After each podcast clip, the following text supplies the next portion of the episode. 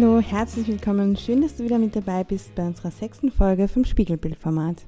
Wir sind auch wieder dabei, also Sandra und Chris, und wir haben uns für die heutige Folge wieder etwas überlegt, um euch einen Einblick in unsere Kärntner Startup-Welt zu geben.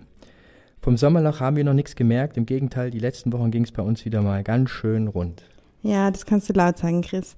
Aber uns kann eigentlich nichts Besseres passieren, als viele neue, junge, gründungsbereite Personen zu treffen und diese in weiterer Folge auch begleiten zu dürfen. Das macht's ja für mich auch irgendwie aus, Chris, oder? Weil daraus entsteht irgendwie so eine schöne, motivierende Stimmung. Mhm, genauso habe ich das gestern auch bei der Beiratssitzung wahrgenommen. Für uns ist ja rund um die Beiratssitzung neben der inhaltlichen Betreuung immer sehr viel zu organisieren. Mm, stimmt. Magst du unseren Zuhörerinnen vielleicht kurz erklären, was die Beiratssitzung denn eigentlich ist? Mm, ja, ich glaube aber, dass ich da nicht der richtige Ansprechpartner bin, denn eigentlich ist mein Kollege, der Henrik Fissmann, ja der Hauptansprechpartner dafür. Und ich würde mal vorschlagen, Sandra, dass wir ihn jetzt einfach mal ganz spontan hinzuholen. Okay, probier mal. Henrik? Ja, hi, was gibt's denn? Ich denke, ihr nehmt den Podcast auf. Ja, das tun wir ja auch. Du bist gerade live. Cool, oder? Ja, supi. Ähm, worüber reden wir denn? Wir haben uns jetzt eigentlich über die Beiratssitzung unterhalten, äh, darauf aber können wir noch mal später zu sprechen kommen. Ich habe jetzt noch mal ein kleines äh, Dilemma zu klären. Und zwar habe ich letzte Woche versucht, ähm, wollen zu beugen, also zu konjugieren. Daraus ist Wölte gekommen. Wie konjugiert man denn jetzt eigentlich wollen, mein geschätzter Landsmann?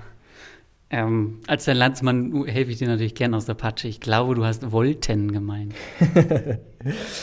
ja, das ist natürlich richtig und auch offensichtlich.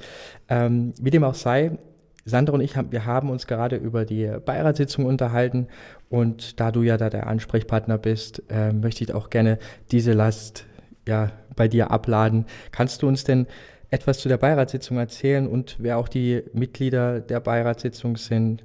Da würde es mir einen sehr großen Gefallen tun. Ja, sehr gerne, gar kein Problem. Also die Beiratssitzung ist insofern für uns sehr, sehr wichtig, weil der Beirat darüber entscheidet, welches Start-up-Team, ähm, welche Gründerinnen bei uns die Chance kriegen, in den Programmen ihre Ideen weiterzuentwickeln. Das heißt, wenn man sich bei uns bewerben will, Advanced 2 oder Premium, also für unsere Programme, dann muss man einmal durch den Beirat durch sozusagen. Wir unsere, diese Sitzungen finden viermal im Jahr statt. Das heißt, bei uns kann man sich ja laufend bewerben und wir machen alle drei Monate so eine Art Cut-off und bereiten dann die Projekte auf diese Beiratssitzung vor. Ähm, wer die Beiratsmitglieder sind, das ist schnell erzählt. Ähm, Im Wesentlichen sind das Vertreter unserer Shareholder. Ähm, das heißt, die Universität Klagenfurt äh, entsendet zwei Vertreter, die FH Kärnten entsendet jemanden, die Barbeck sitzt mit im Beirat, genauso wie der KWF und die Wirtschaftskammer. Und von den Städten Klagenfurt und Villach kommt auch jeweils ein Vertreter. Wir investieren ja auch viel Zeit in die Vorbereitung mit den Startups. Das heißt, wir geben sehr intensives Feedback äh, zu den Startup-Offers beziehungsweise zu den Mini-Businessplänen respektive Businessplänen und geben ja dann auch immer mal noch ähm, Pitch-Training, falls das erforderlich ist. Genau. Also wir versuchen wirklich unsere Gründerinnen und die ganzen Startup-Projekte wirklich sehr gut vorzubereiten, damit eben auch die Erfolgsaussichten am, am größten sind. Ähm, das machen wir natürlich nicht nur alleine, sondern wir holen dann auch für unsere Startups sozusagen ähm, zwei Gutachten ein. In dem einen wird meistens die technische Machbarkeit ähm, begutachtet und beleuchtet und äh, im zweiten dann so die wirtschaftliche Umsetzbarkeit.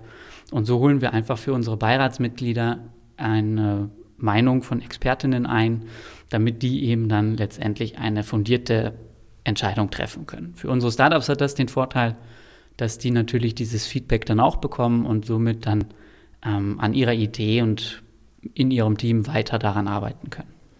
Gestern waren ja einige Startups hier, haben eben gepitcht und da spürt man eben auch gleich die Aufregung, die Motivation und die Vorfreude, dass sie sich eben die Förderung abholen werden und wir mit ihnen gemeinsam jetzt so richtig an der Entwicklung der Idee arbeiten können. Und ich habe immer so das Gefühl, wenn die dann eben vor dem Konferenzraum hier warten und dann eben reingeholt werden, dass da die Motivation richtig überschwappt, auch in den anliegenden Büros. Äh, hast du das denn auch so wahrgenommen als jemand, der da eben mit live vor Ort äh, anwesend war? Ja, auf jeden Fall. Also in erster Linie sind die Startups natürlich auch ein wenig aufgeregt, denn ähm, ja, vor, vor einem Beirat zu pitchen, das kommt auch nicht alle Tage vor. Aber letztendlich ähm, brennt in unseren Startup-Teams ja auch Feuer und das versuchen oder versuchen die Teams dann eben auch auf die Beiräte zu übertragen, damit so eine Entscheidung dann einfach auch positiv ausfällt. Du, Henrik, wir sind ja jetzt quasi unter uns, also wir und natürlich unsere lieben ZuhörerInnen. Kannst du uns denn schon verraten, wer es denn äh, geschafft hat in der letzten Beiratssitzung? Leider noch nicht. Also selbst wenn ich es wüsste, könnte ich es noch nicht verraten. Ähm, die Beiratssitzung diesmal findet in zwei Teilen statt. Wir hatten gestern den ersten Teil und am Freitag dann den zweiten, weil einfach so viele ähm, Einreichungen waren. Und erst wenn der letzte Pitch vorbei ist, dann trifft der Beirat die finale Entscheidung. Insofern kann ich es euch noch gar nicht verraten. Schade, aber Versuch was wert, Chris. Aber wir drücken auf alle Fälle für alle Projekte die Daumen, sodass wir hoffentlich möglichst viele Gründerinnen bald bei uns begrüßen dürfen. Ja, und Henrik, manchmal kommt es ja auch vor, dass der Beirat die Idee ganz gut findet, aber eine konkrete Aufgabe oder einen Punkt sieht, der besonders erfolgskritisch ist und der vorher eigentlich noch abgearbeitet werden sollte. Und die, die geben diesem Startup dann noch oft auch diesen Punkt mit auf den Weg, entweder indem sie das Projekt zurückstellen oder indem sie eine Auflage in den Vertrag formulieren. Und so war es auch bei einem Startup, das du betreust, oder? Genau, Alpsware hat man zurückgestellt. Genau, sie haben es dann letztendlich geschafft und sind auch seit einer Weile bei uns im Bild. Aber wie es ihnen ergangen ist und wer hinter Alpsware steckt, das fragen wir die beiden heute selbst. Sie sind nämlich auch mit dabei und da freuen wir uns, dass Heike und Daniel heute hier sind. Hallo. Hallo ihr drei, wir freuen uns hier zu sein. Ja, schön, dass ihr mit dabei seid. Ihr arbeitet ja gemeinsam an Alpsware. Und erzählt bitte unseren Zuhörerinnen und Zuhörern, worum geht's bei euch? Stellt uns euer Unternehmen kurz vor. Ja, sehr gern. Alpsware verkörpert eigentlich die Vision von uns beiden. Wir wollen ja eigentlich gemeinsam vor allem Klein- und Mittelunternehmen so den Weg ins digitale Zeitalter erleichtern. Unser Unternehmen teilt sich da derzeit eigentlich schon in zwei Bereiche auf. Einerseits sind wir ein regionaler Dienstleister in den Bereichen Softwareentwicklung und Infrastrukturwartung, was ja auch Teil dieser Vision ist. Und andererseits sind wir ein junges Startup, das immer noch ein Produkt entwickelt, nämlich Timelight, mit dem wir neue Wege im Bereich Zeit- und Projektmanagement einschlagen wollen. Und da gehen wir eigentlich ganz stark auf die Zielgruppe, eben die KMUs ein, weil ähm, vor allem die irgendwie unterschiedlichste Anforderungen haben und da meistens eigentlich das Budget ja nicht vorhanden ist, solche vorhandenen Systeme an Gegebenheiten anpassen zu lassen. Und deswegen arbeiten wir gemeinsam mit denen an einem dynamischen System, das alle erdenkbaren Anforderungen einfach und von Grund auf abbilden kann. Also kurz gesagt, wir wollen weg von diesem nervigen und aufwendigen Thema Zeiterfassung hin zum größeren Mehrwert durch ein einfaches Zeitmanagement. Und mit dem Konzept, also mit Timelight, haben wir, beziehungsweise ja eigentlich der Daniel, sich damals auch beim Grün Bildgründerzentrum eben vorgestellt. Ja, genau. Mit der Idee ist es jetzt knapp eineinhalb Jahre her, dass ihr zum ersten Mal vor unserem Beirat gepitcht habt. Und so richtig klappen wollte es im ersten Anlauf aber nicht. Woran ist es gelegen? Äh, die kurze Antwort ist eigentlich an mir. Ich war so voller Visionen, aber ohne strukturierten Plan und überzeugt davon, dass ich äh, alles alleine umsetzen kann. Im Nachhinein betrachtet war das richtig naiv, muss ich ehrlich zugeben. Und ich glaube, dass das der Beirat auch schon damals so gesehen hat. Selbst die beste Idee braucht ein starkes Team und laut Wikipedia besteht ein Team aus mindestens zwei Personen. gut recherchiert. Gut, gut recherchiert, Daniel, wirklich. Ja. Ähm, ja, genau. Das Projekt wurde vom Beirat damals ähm, zurückgestellt, eben mit dem Hinweis, dass der Daniel sich einen einen Co-Gründer, eine Co-Gründerin sucht, um einfach auch ein bisschen betriebswirtschaftliches Know-how mit ins Team zu bringen, damit er einfach die großen Herausforderungen viel leichter meistern kann. Ich habe ja schon so ein bisschen rausgehört, dass die Auflagen höchstwahrscheinlich aus deiner Sicht äh, sinnvoll waren. Was hast du denn beim nächsten Pitch dann besser gemacht, Daniel oder Heike? Ja, zwischen den beiden Pitches ist eigentlich viel passiert. Ich bin ja relativ spontan dann CEO geworden und habe erst einmal die Aufgabe gehabt, diese rohe Gründungsidee in eine verständliche Form zu bringen. Und wir durften ja dann beim Build-Up-Programm teilnehmen und es war eigentlich genau das, was wir zu dem Zeitpunkt gebraucht haben. Wir haben dort so grundlegende Unternehmensbausteine vermittelt bekommen und gelernt, wie man sich auch an Fokus setzen kann. Aus heutiger Sicht finde ich, war das einfach total notwendig und der Beirat hat wohl schon geahnt, dass die Idee wohl noch etwas braucht, um reif zu werden. Aber er hat auch geahnt, dass ihr wiederkommen werdet und ihr habt es erneut gebitcht. Das rechnet euch der Beirat natürlich auch schon einmal sehr hoch an und ihr habt euch die Förderung geholt. Zu Recht, wie ich finde. Und seitdem hat sich ja bei euch auch einiges getan. Was waren denn die wichtigsten Meilensteine? Ja, danke schön. Wir haben uns dann auch sehr gefreut. Ähm, unser Businessplan hat sich seitdem quasi täglich weiterentwickelt. Äh, unsere wichtigsten Meilensteine kurz aufgezählt. Wir haben den ersten Prototypen von Timelight fertiggestellt, haben die GmbH gegründet und zwei Marken eingetragen. Wir haben die ersten sehr verständnisvollen Pilotkunden gefunden und haben es auch in die weiterführende Bild-Premium-Förderung geschafft. Und parallel dazu haben wir unser Daily Business, also die Dienstleistungen von Null an aufgebaut, naja, da haben auch schon manche Tage mal mehr als 28 Stunden. Wahnsinn. Henrik, nachdem wir die halt auch da haben, du bist ja Gründungsbetreuer des Erbsware-Teams sozusagen. Wo siehst du die größte Entwicklung? Du hast ja doch ein bisschen eine andere Perspektive. Ähm, ja, gute Frage. Ähm, letztendlich kann man da über ganz viele Bereiche sprechen. Ob das nun ähm, beim Prototyping passiert ist, die Entwicklung, oder bei den eben erwähnten Pilotkunden ähm, oder bei der, bei der, Positionierung selbst. Ähm, aber ich glaube, die größte Entwicklung haben die zwei tatsächlich in ihrer jeweiligen Rolle gemacht. Ähm, da hat sich nämlich eine FH-Studentin und ein ziemlich begabter Entwickler letztendlich auch in die Rolle des Gründers, also der Unternehmerin und des Unternehmers, ähm, sind sich hineingewachsen. Und das ist schön zu sehen und, glaube ich, auch ähm, eine der größten Entwicklungen, ja. Heike, Daniel, was sind denn aktuelle Herausforderungen für euch? Ja, ich finde, als Unternehmer hat man eigentlich täglich mit großen und kleinen Herausforderungen zu tun. Das macht das Ganze aber aufregend irgendwie. Um, worauf wir aber ständig achten müssen, ist eigentlich, dass wir diesen gesetzten Fokus nicht verlieren, weil bei den ganzen vielen Visionen geht das oft einmal ein bisschen unter. Und wir freuen uns auch schon sehr darauf wieder, dass es jetzt bald wieder Möglichkeiten geben wird, Events zu besuchen, weil das Netzwerken war ja in letzter Zeit etwas schwieriger. Aber auch die ähm, täglichen Geschäfte und die Entwicklung von Timelight erfordern auch sehr viel Planung. Also da machen wir eigentlich immer Tages- und Wochenplanung, weil die Ressource Zeit ja, wie der Daniel gesagt hat, immer etwas knapp ist. Daniel, Hand aufs Herz. Wie viele offene To-Dos stehen auf deiner To-Do-Liste? Puh. Also wir haben da so intern ein eigenes Tool, wo ich alle To-Dos für die Entwicklung vor allem von Timelight in unterschiedlichsten Kategorien festhalte, sozusagen ein eigenes Scrum-Board. Ähm, jetzt, wo du mir aber so gerade rausfragst, es gibt da eigentlich gar keine Ansicht, wo ich sehen kann, wie viele To-Dos es eigentlich gesamt sind. Äh, aber grob geschätzt sind es sicher über 200. Vor allem, es ist, kommt mir vor so, wenn ich eins abhacke, dann kommen wieder zwei neue dazu. Aber es ist vielleicht dann eh besser, dass du die Gesamtzahl nicht siehst, oder? Nein, lieber nicht.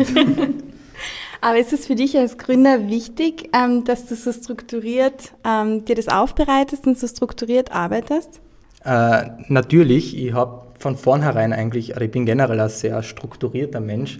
Und äh, wenn dann nicht alles so strukturiert runterläuft, wie es eigentlich soll, so ist es ja eigentlich im Unternehmertum und äh, im privaten Leben oft so, dann tut man sich halt oft schwer, den Halt zu finden. Und ich glaube, da habe ich aber mit der Heike auch einen guten Ruhepol gefunden, der mich da auch sehr unterstützt und äh, mir wieder den Fokus gibt. Super. Bei euch ist es ja so, dass ihr euch hauptsächlich über Bootstrapping finanziert, das heißt ähm, über den Cashflow, über selbstverdientes Geld. Ihr habt ja auch da schon eure zwei verschiedenen Geschäftszweige angesprochen. Ähm, das macht es natürlich aber auch nicht leichter, die Startup-Idee selber voranzutreiben und genug Zeit auch für diese Entwicklung zu finden. Wieso ist es für euch trotzdem der richtige Weg, mit Bootstrapping zu gehen? Was, was seht ihr da für Vor- und Nachteile? Mm, für uns war es eigentlich von Anfang an klar, wir wollen keinen Investor. Wir wollen unser eigenes Ding und das komplett selbst aufbauen. Wir haben uns da am Anfang eigentlich noch gar nicht so viel Gedanken drüber gemacht, wie das gehen soll. Das hat sich so im Laufe der Zeit irgendwie ergeben. Der Nachteil daran, mm, man tendiert halt gern dazu, dass man sich mehr auf das Tagesgeschäft fokussiert, weil da kommt halt auch wirklich ein Geld herein. Da ist dann eben wieder wichtig, dass man den Fokus behaltet und dass man die Balance findet. Natürlich ist es so zeitaufwendiger, wie du das schon richtig gesagt hast, Sandra, aber es bleibt am Ende des Tages halt einfach weniger Zeit dafür, dann das Produkt zu entwickeln. Für uns, finde ich, ich glaube, da kann mir der Daniel auf jeden Fall recht geben, ist es aber absolut der richtige Weg. Das muss aber jeder Gründer am Anfang auch wirklich für sich selbst entscheiden. Ja, wunderbar gesagt. Was ist denn euer Zeitplan aktuell? Wann gibt es denn eure Software zu kaufen? Mm, gar nicht eigentlich. Also Timelight wird nach dem Pay-per-Use-Modell abgerechnet, also mit monatlicher Miete auf Nutzerbasis. Ähm, wenn wir es aber schaffen, den Zeitplan einzuhalten, ist ein offizieller Launch im ersten Quartal 2022 durchaus realistisch. Okay, ja, sehr cool, da freuen wir uns schon drauf. Ihr seid ja auch ein sogenanntes Founder-Couple. Ich hoffe, die Frage ist jetzt nicht zu privat, aber es gibt ja einige erfolgreiche Gründerpaare und viele sagen, dass man sich als Partner mehr zutraut, mehr vertraut auch und dadurch die gemeinsame Arbeit ähm, ja, viel leichter wird, wenn man einfach mehr Verständnis aufbringen kann. Das soll sich auch positiv auf das Gründungsvorhaben eigentlich auswirken. Ich persönlich stelle es mir andererseits aber auch nicht so einfach vor, wenn man den ganzen Tag im stressigen Startup-Alltag ähm, am selben Thema arbeitet und sich eigentlich ja nie aus dem Weg gehen kann. Wie geht es denn euch damit? Also die Frage ist eigentlich überhaupt nicht zu privat, es ist ja ganz offensichtlich. ähm, ein Startup aufzubauen ist natürlich viel Arbeit und man muss da seine ganze Energie und die Zeit hineinstecken. Aber wenn man das dann gemeinsam mit seinem Partner macht, ist das Verständnis eigentlich automatisch dafür gegeben. Und ähm, eine Beziehung und ein Startup in der Kombination sind für mich eigentlich die beste Symbiose dafür, das Vertrauen noch weiter aufzubauen. Wir waren damals eigentlich noch gar nicht so lang zusammen und haben uns dann für die gemeinsame Gründung entschieden, was eigentlich schon riskant war, aber ich habe dem Daniel von Beginn an in der Firma total vertraut. Und durch die gemeinsame Arbeit hat sich das Vertrauen und die Verbindung zwischen uns auch privat verstärkt. Ja, genau. Aber es, es ist auch schwierig, weil man abends dann nicht heimkommen kann und mit seinem Partner über den vergangenen Tag spricht, weil es ja dann eigentlich wieder ein Firmengespräch ist. Und äh, deswegen haben wir dafür auch explizite Daniel und Heike Zeit, in der die Firma wirklich ein Debutthema ist. Aber das haben wir halt äh, erst einmal lernen müssen. Ja, genau. Ja. Mhm. Ja, sehr spannend. Wie, wie war das eigentlich bei euch damals? Ihr habt diese Gründungsidee gehabt, viel mehr am Anfang wahrscheinlich der Daniel. Wie ist es in eurem Umfeld angekommen, dass ihr jetzt zusammen seid, also als Paar gemeinsam diesen Schritt in die Selbstständigkeit wählt? Und das ist ja auch mit sehr viel Unsicherheit verbunden. Was hat euer Umfeld dazu gesagt? Ich glaube, dass der, der Fakt an sich, dass wir ein Paar sind, war jetzt weniger das Problem dazu, sondern es waren halt viele erstaunt, dass wir uns so jung schon selbstständig machen. Dann ist auch noch Corona dazugekommen, äh, was es dann auch nicht leichter gemacht hat. Aber unsere Eltern haben uns von Anfang an wirklich total unterstützt und da sind wir beide extrem dankbar dafür. Sie haben uns äh, wieder zu Hause aufgenommen, wo wir dann unsere erste Gründergarage quasi aufgebaut haben ähm, bevor wir mit unserem Büro dann in den Lakeside Park gesiedelt sind. Und ich glaube, dass äh, das Gründungsumfeld in einer, einer der wichtigsten Faktoren des späteren Erfolges ist. Und äh, da haben wir, glaube ich, wirklich großes Glück. Auf jeden Fall. Ja, cool. Und Heike, bei der ersten Beiratssitzung, wie wir vorhin schon gesprochen haben, war der Daniel ja quasi noch alleine da. Und du bist so relativ kurzfristig dazugekommen. War es für dich eigentlich ein Wunsch, selbstständig zu sein oder hat sich das einfach ergeben? Hm, ich glaube, ich habe das so ein bisschen in die Wiege gelegt bekommen. Meine Eltern sind ja beide selbstständig und ich habe von klein auf gesehen, wie das so abläuft. Es war eigentlich gar kein Wunsch, sondern eher eigentlich immer eine Tatsache für mich. Irgendwann wäre ich selbstständig. Dass das dann halt so schnell wird, das hätte ich mir wahrscheinlich nicht einmal im Traum gedacht. Apropos Traum, wir wagen jetzt mal einen Blick in die Zukunft. Wo seht ihr euch denn äh, in circa fünf Jahren? Habt ihr eine, eine Strategie, einen Plan, CEO, Exit oder doch Anstellung?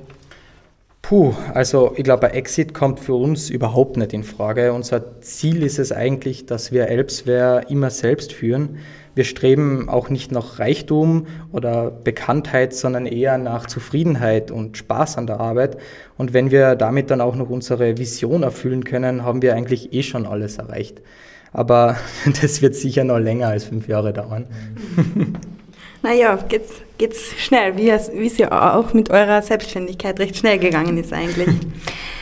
Die Zeit läuft immer so schnell bei diesen Kurzformaten. Deshalb ähm, abschließend würde ich euch noch ganz gern um einen Rat fragen für unsere Zuhörerinnen und Zuhörer, den ihr ähm, jungen Gründerinnen und Gründern mit auf den Weg geben würdet, aufgrund der Erfahrung, die ihr bis jetzt gemacht habt.